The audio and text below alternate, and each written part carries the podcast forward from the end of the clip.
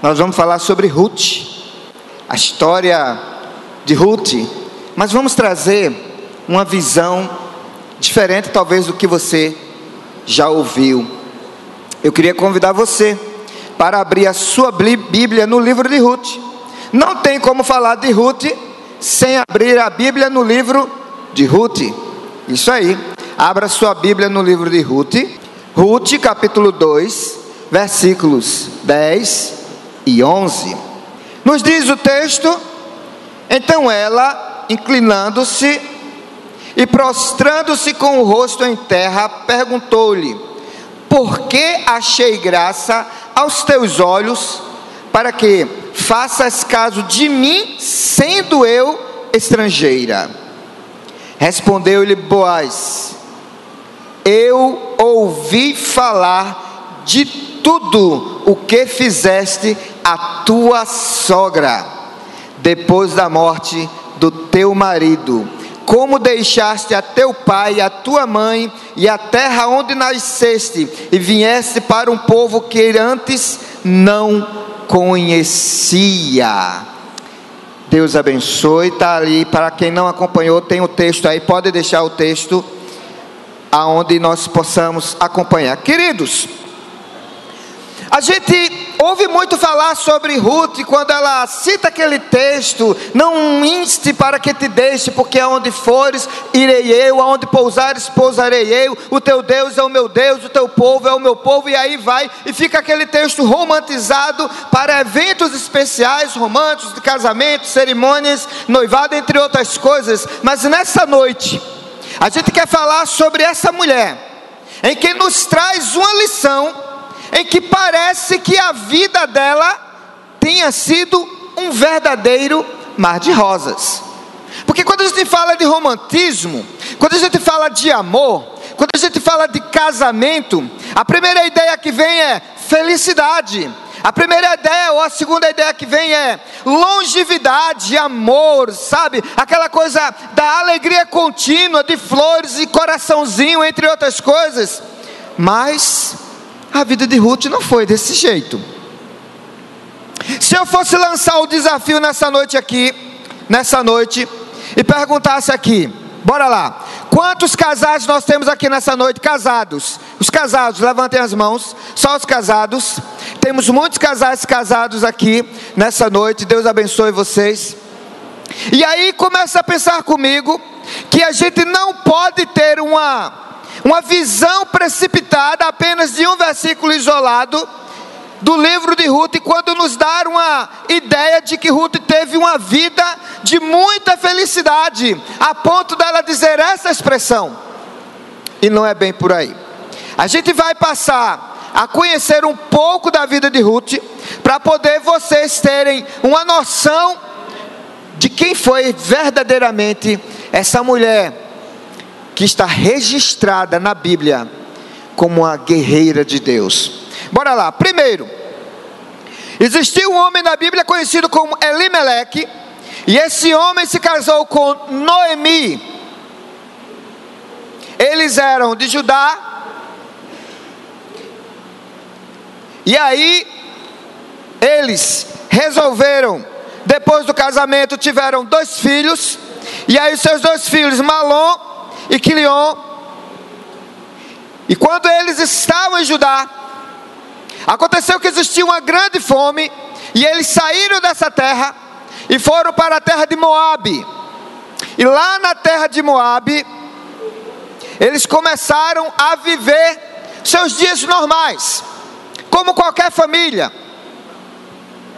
Elimeleque, Noemi, Malom e Quilom. Uma família de quatro pessoas. Só que o inesperado aconteceu.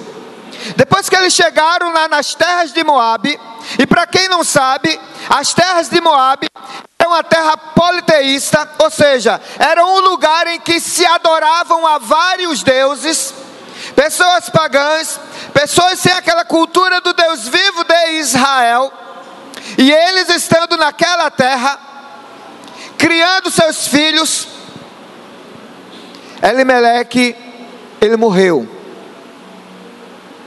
E deixou Noemi viúva. Por dez anos que já estavam vivendo naquele lugar, seus filhos já adultos, Malom e Quilom, eles tomaram ou casaram-se com Orfa e Ruth. E agora aí a gente vai começar a história de Ruth. Porque logo quando eles casaram, nos diz a Bíblia, e aí eu queria que você, na medida do possível, fosse acompanhando os textos que estaremos citando. Nos diz a Bíblia que Malom e Quilom, depois de casado, também morreram muito rápido. Não sei se era genética sanguínea do pai, passou para os filhos, questão hereditária. Eles não viveram muito tempo. E agora pensa aqui comigo que ficaram Noemi, ficaram Orfa e ficou também Ruth, três mulheres viúvas.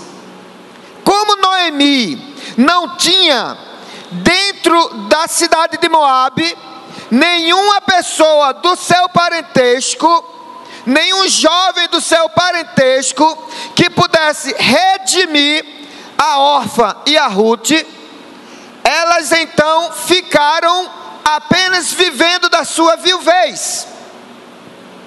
Porque, segundo a cultura deles mesmos, se houvesse um remidor, ou seja, se tivesse um outro irmão, além de Malom e Quilom, eles poderiam assumir as mulheres dos seus irmãos para poder dar continuidade àquela árvore genealógica, para dar continuidade a ter a geração de Elimeleque bem sucedida, mas não existia ninguém. E aí, queridos, para a gente compreender agora, como então que se usa um texto romântico para expressar em cerimônias de casamento de uma mulher, o texto de uma mulher que está viúva. A primeira impressão que dá é que esse texto ela utilizou ao seu marido, não é isso? Não foi bem dessa forma. A vida inicial de Orfa e de Ruth não começou muito bem. Uma vida a dois, um casamento bem sucedido, da parte social, da parte cívica e da parte de Deus, no entanto, interrompido. Naquele momento em que aquele casamento estava interrompido, havia uma dor profunda no coração de Noemi, que ela não queria mais ser chamada de Noemi, ela pediu para que pudesse ser chamada de Amara, que traduzido significa amargura, ou seja, mulher vivendo de amargura. Ela não queria mais ser chamada de Noemi, porque ela não encontrava razão circunstancial para ter alegria na sua vida. Ela vivia agora uma eterna amargura enquanto vida tivesse aqui na terra. Agora, se Noemi ela se auto denomina mulher amarga, o que dizer então de Orfa e de Ruth? recém-casadas e agora viúvas também. E aí agora começa a história mudar o rumo. Porque simplesmente pensa aqui comigo, Orfa e Ruth, elas eram mulheres moabitas. Você sabe o que, é que isso significa? Significa dizer, queridos, que elas não temiam ao Deus de Israel. Logo, tudo para ela não havia sentido algum. Olha só, você vê hoje pela manhã para a escola bíblica dominical, que foi uma benção, seminário, a mensagem lá do pastor americano, bênção de Deus. Você voltou para sua casa, você se deu ao trabalho de se arrumar, se perfumar e voltar hoje à noite para a igreja e vocês estão aqui. Mas por que isso? Porque vocês, nós, temos a convicção, uma convicção, que servimos ao Deus de Israel. Quantos podem dizer amém por isso? nós servimos ao Deus vivo e todo-poderoso. Logo, a minha vida, ela tem um sentido. Ela não é aleatória. Está entendendo? Orfa e Ruth não tinham esse mesmo sentimento. Porque elas eram de uma terra politeísta, de uma terra que tinha muitos deuses. Estamos falando de muitos deuses mesmo. A Índia da vida, por exemplo. E aí Noemi não tem outra decisão senão reunir-se com as suas duas noras e dizer: Olha, o seguinte, eu sou velha, já tenho uma idade muito avançada, eu não tenho como, mesmo casando novamente, gerar filhos, e até que eu case, e se possível viesse a ter filhos, vocês teriam que esperar os meus filhos crescerem para remir vocês, tomar vocês como mulher, como esposa, para dar continuidade na linhagem. Não tem, isso é biologicamente impossível. Logo, vocês estão muito à vontade para voltarem para a casa dos vossos pais. Olha que situação triste para Noemi. Começou com a vida a dois, Elimelec, seu marido. Elimelec morre, deixa ela viúva. E aí, seus dois filhos que cuidava dela, casa e morre também os dois, e deixa as duas noras viúvas. Ela não tinha outra alternativa senão tomar a decisão que ela tomou. Abra aí agora a sua Bíblia, espero que continue aberto, capítulo 1 e o versículo 8. Vamos ver o que é que nos diz aqui. Disse Noemi às suas noras: Ide, voltai cada um para a casa da sua mãe. O Senhor use convosco de benevolência como vós o fizestes com os falecidos e comigo. Olha só, queridos, tem uma palavrinha aqui que eu preciso que vocês prestem atenção. Vou voltar a ler. O Senhor use convosco de benevolência, como vós o fizestes com os falecidos, com os seus maridos com os meus filhos, em outras palavras, ela dizendo, e comigo. Eu quero fechar isso aqui, eu quero trazer você uma reflexão, abrindo um parêntese. Mesmo os filhos estando casados, cada um com a sua esposa, e aí não me pergunte, porque eu não vou saber responder se eles moravam fora da casa da mãe, se eles moravam num quartinho, se eles moravam num AP, não sei. Mas nos diz a Bíblia que Noemi disse que Deus use de benevolência com vocês, como vocês, ela dizendo para as duas noras, usaram de benevolência para com os seus maridos, meus filhos, os falecidos, e para como usaram de benevolência comigo. O que temos aí, queridos? O retrato de uma família bem alicerçada.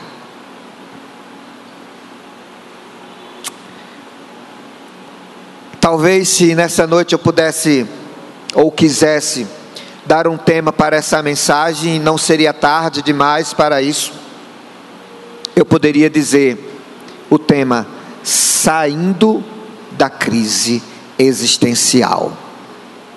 Saindo da crise existencial. Por que, queridos, esse tema? Porque me parece que quando tudo está se discorrendo em ordem perfeita, quando Noemi achava que estando ao lado do seu marido e dos seus dois filhos, tudo caminhava para um mundo perfeito. Assim como a minha vida e assim como a sua vida. Eu tenho a minha esposa e tenho meus dois filhos, um casal já adultos. E eu tenho uma vida muito tranquila dentro do ponto de vista social e espiritual na minha casa. Em todos os sentidos, glória a Deus por isso. E essa era a sensação de Noemi. Mas de repente Noemi perde o marido. Desabou tudo sobre ela naquele momento. E mais que de repente Noemi também perde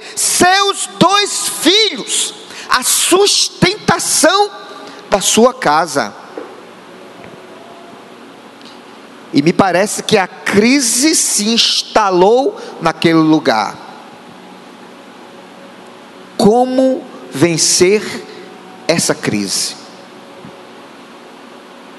Fica aqui um legado de Noemi de que ter o controle absoluto de Deus ainda e sempre será o melhor caminho. Ainda é e sempre será o melhor caminho, a melhor solução. Capítulo 1, versículo 12. Olha o que é que nos diz: Voltai, minhas filhas, ide-vos embora. Eu sou velha demais para ter marido. Ainda que eu tivesse, tenho esperança. É, ainda que eu dissesse, tenho esperança, ou ainda que essa noite tivesse marido e ainda tivesse filhos, vocês teriam que esperar que eles viessem a ser grandes. Aí o complemento do versículo 13 ela teve que montar uma estratégia.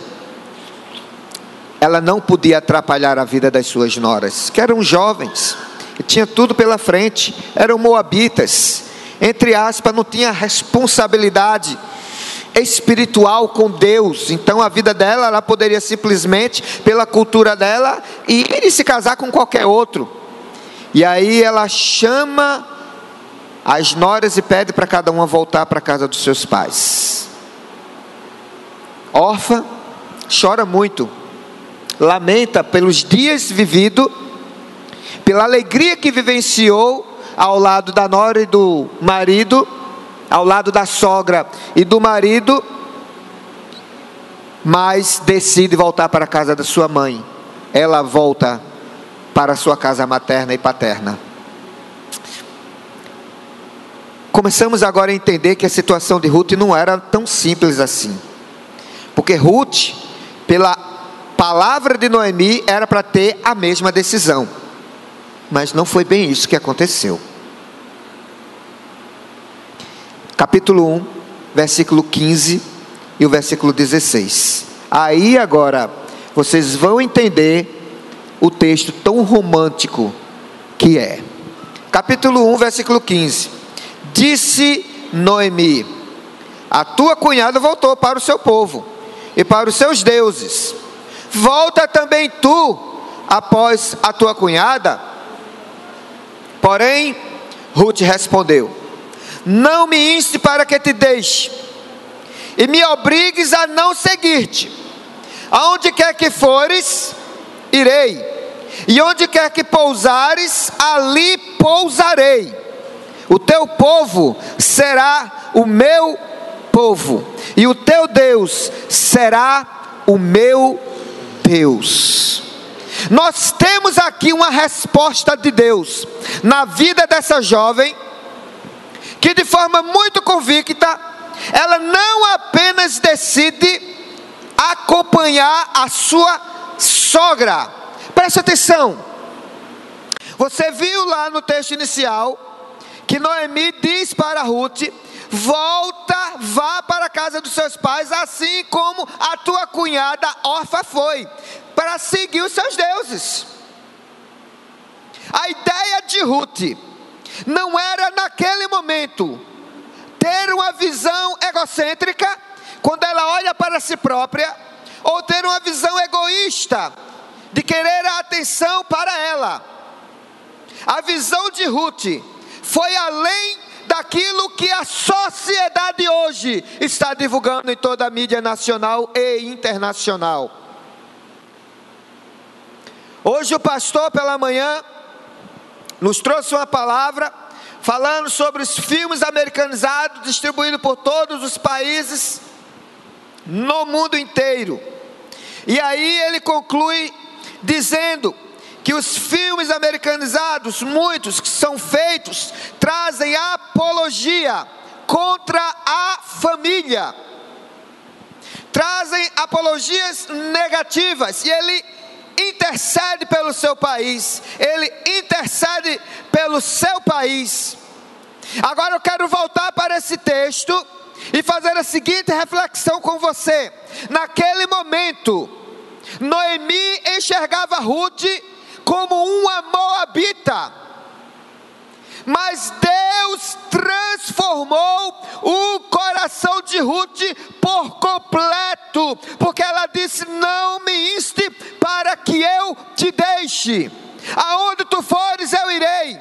Onde tu pousares, eu pousarei também ali. O teu Deus será o meu Deus. Ela quis naquele momento dizer: Eu me converto ao Deus Todo-Poderoso, porque eu quero estar teu lado.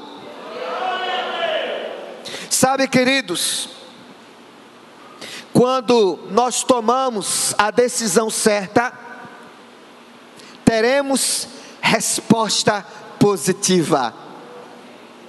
Quando você abraça a ideia de dizer, eu estarei contigo na alegria, ou na tristeza, na dor, ou na, na doença, ou na saúde, na escassez ou na fartura, quando você abraça essa ideia, essa aliança, de forma convicta, tenha certeza que os dias ruins virão do mesmo jeito para vocês.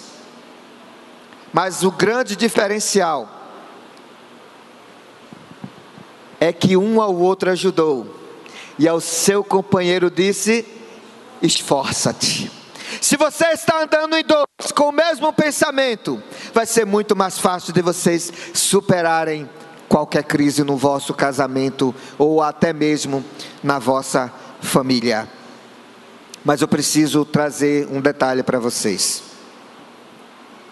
Quando Ruth escuta de Noemi aquelas palavras dizendo que Deus use de benevolência para com vocês, como vocês usaram com o vosso marido e comigo, que assim também Deus use de benevolência com vocês. Olha só, eu fico muito triste quando as pessoas postam piadas pelo WhatsApp, em redes sociais, no rádio, ou até mesmo em brincadeiras em roda de conversa, quando tem aquelas piadas maldosas falando sobre a sogra. Isso é muito feio. Porque se você acha que isso é engraçado falar mal de outra pessoa, você esquece que a sua esposa um dia vai ser também sogra se tiver filho. E que essa sogra pode ser também a sua mãe. E é preciso, irmãos, termos cuidado um para com o outro. Respeito acima de tudo. Eu lembro quando eu era garoto, eu passei três dias afastado da minha casa por uma atitude que eu tomei, porque eu não permiti o meu pai, de forma embriagado, agredir minha mãe. Eu não permiti isso acontecer, eu era muito jovem. Eu não tinha experiência de nada da vida, mas eu sabia que em mulher não se bate. Eu sabia que você não pode falar mal da sua mãe, da sua sogra, nem da sua esposa, nem da sua filha, nem de ninguém. Eu sempre soube disso. E quando ele partiu para agredir a minha mãe, eu estava no sofá e me joguei na frente dela. Eu me joguei na frente dela e ele veio para cima de mim. Ele me derrubou. Mas eu consegui me levantar e não permitir que ele agredisse ela porque ele foi para cima dela de novo.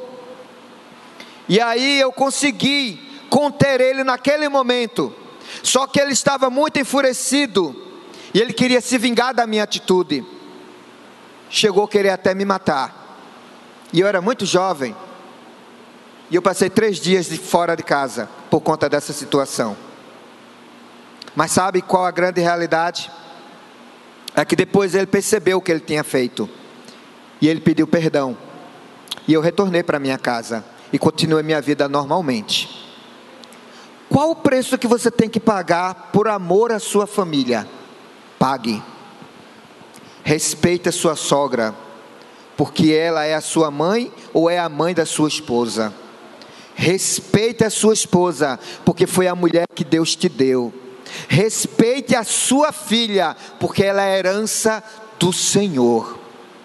Ruth viveu uma crise existencial naquele momento. E a estratégia dela não na sã consciência do tipo, eu vou fazer isso para Deus me abençoar, de jeito nenhum. Ela não imaginava o que Deus estava prestes a fazer com ela, mas a ideia dela era: a senhora não vai ficar só, eu vou cuidar da senhora.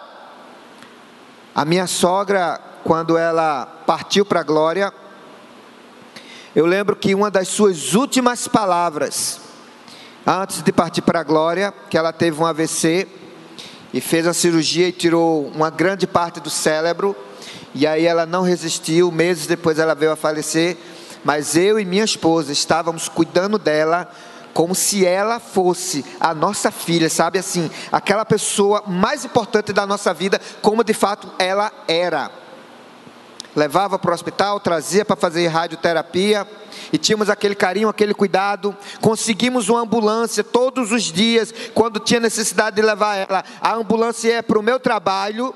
Eu saía do meu trabalho, entrava na ambulância, íamos para a casa dela, pegava ela, levava ela para o hospital português, fazia radioterapia, quimioterapia, voltava para a casa dela, deixava ela, voltava na ambulância para o meu trabalho, para poder pegar o meu carro e ir para casa. E uma das últimas palavras dela é que ela queria ser cuidada por mim e pela minha esposa, que era filha dela. E ela tinha mais duas filhas e tinha mais dois genros. Mas ela fazia questão disso.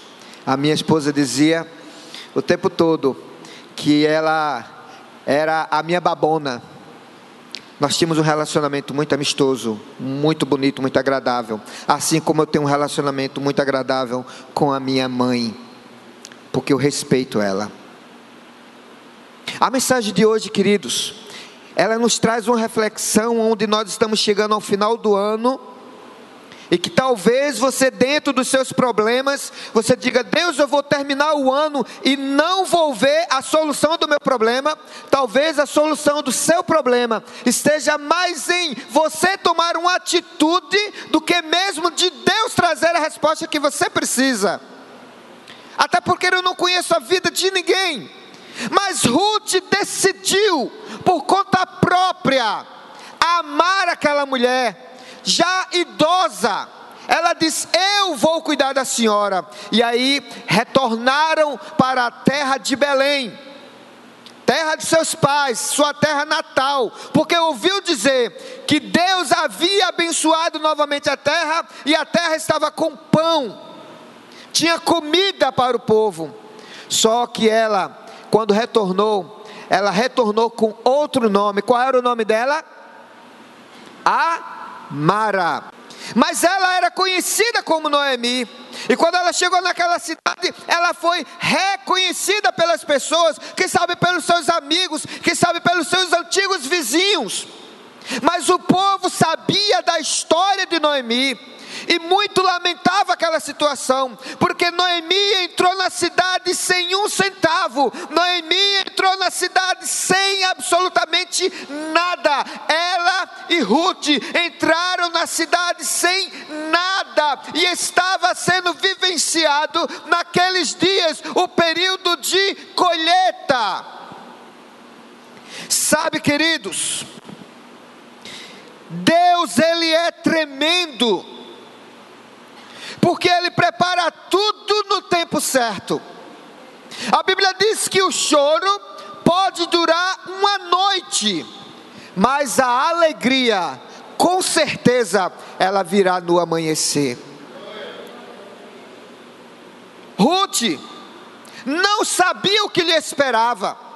Ruth abandonou os seus deuses e disse: Eu quero servir ao Deus verdadeiro do teu lado, venha o que vier. Aconteça o que acontecer, eu não vou te deixar. E ela não a deixou. Mas sabe, a crise de Ruth foi apenas um momento. Eu não sei se Orfa saiu da sua crise existencial, a outra mulher de um dos filhos de Noemi, porque ela voltou para os seus deuses. E aí a Bíblia não relata mais nada a seu respeito. Mas com Ruth não. Ruth, ela escolheu o caminho certo, tomou a decisão certa, servir ao Deus de Israel. Quando ela chegou lá, encontrou nas terras em que estava lá o plantio da colheita de espigas, de milho, Boaz. E aí a ficha caiu. Opa! Boaz é solteiro. Boaz é meu parente. Logo, Boaz pode remir a Ruth. E aí ela chama a Ruth e orienta a Ruth. Queridos, quando nós estamos com a pessoa certa, Deus vai dar o conselho certo para você seguir. Porque naquele momento Noemi deu conselhos para Ruth, disse para ela o que fazer e como fazer. E aí Ruth disse: Farei do jeito que a senhora está me orientando. E ela foi por trás, se chegando, na medida que as pessoas tiravam os milhos, que caíam os grãos, sabe? Aqueles grãos, não as espigas, mas os grãos que caíam lá no meio lá do milharal e aí ela vinha recolhendo. Algumas pessoas olharam porque ela era uma moabita, ela era uma estrangeira. Olha só, presta atenção, olha para mim. Ela era uma estrangeira para o povo, mas para Deus ela já era uma herdeira dele. Nós somos herdeiros de Deus, indiscutivelmente Deus tem e prepara sempre o melhor para a sua igreja. Viva o melhor de Deus na sua vida. Quando Ruth vai por ali, e aí Boaz, ele olha de longe, vê aquela moça linda, formosa, jovem, lá, meio que se humilhando, pegando aqueles, aquelas migalhas que caía lá dos, dos regadores, dos segadores. E aí ele perguntou: quem é aquela mulher? Aquela jovem. Aí disseram: ela é uma das noras de Noemi que está viúva. Aí contou toda a história para Boaz. Quem era Boaz? O dono de todas as terras. E aí, queridos, a vida de Ruth mudou a partir daquele momento, porque ele chamou a Ruth e disse: Ruth, vem cá, vou usar de benevolência com você, porque eu já estou sabendo de tudo. Eu já estou sabendo de tudo, de tudo que você fez de bom para o seu marido, de tudo que você fez de bom para a sua sogra. Eu já estou sabendo de tudo. Olha, queridos, quando você é um mau marido, todo mundo vai saber. Quando você é um mau pai, todo mundo vai saber. Quando você é um mau cristão, todo mundo vai saber. Porque a notícia ruim, diz o ditado, tem perna longa. Mas a notícia boa, quando ela chega, ela vai lhe surpreender, porque certamente Deus vai te colocar aonde você deve estar para ser abençoado. Ruth não imaginaria que estaria dentro do milharal, não imaginaria, mas foi lá naquele lugar que Deus preparou um remidor para ela, e Ruth tornou-se a senhora esposa de Moabe. Depois que ela se torna esposa de Moabe, porque aí Moabe ainda tinha um outro parente mais jovem do que ele, ele com responsabilidade, sabendo disso, vai até ele e diz: "Olha, e aí? Temos a jovem ali que a gente tem responsabilidade com ela. Se tu não quiser, eu vou, porque aí primeiro tá tu, que tu é mais jovem e tal". Aí ele: "Não, eu tenho outros propósitos, pode ir". E aí é como Deus quer, irmãos. A história da vida de Ruth mudou, porque ela resolveu mudar também a sua vida. A história da sua vida vai mudar quando um dia você resolver mudar a história da sua vida. E a história da sua vida vai mudar quando você tomar as decisões assertivas diante de Deus e diante daqueles que estão ao seu redor. Ame a sua esposa, respeite-a.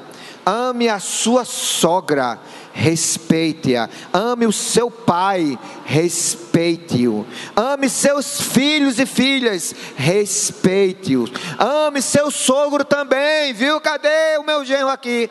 Não tá. Ame ele do mesmo jeito. Respeite-o, porque é isso que vai tocar o coração de Deus. Ah, já estou casado, o resto não me importa não. Importa, porque queridos, somos uma só família. Que nessa noite o Espírito Santo possa falar ao teu coração aquilo que eu não pude falar, mas que ele venha falar mais do que simplesmente palavra. Ele venha falar com gestos e atitude na tua vida, para que você possa também aprender a sair da sua crise existencial. Pode ser qual for, irmãos, não importa a crise, ela vai mudar quando você decidir mudar diante de Deus.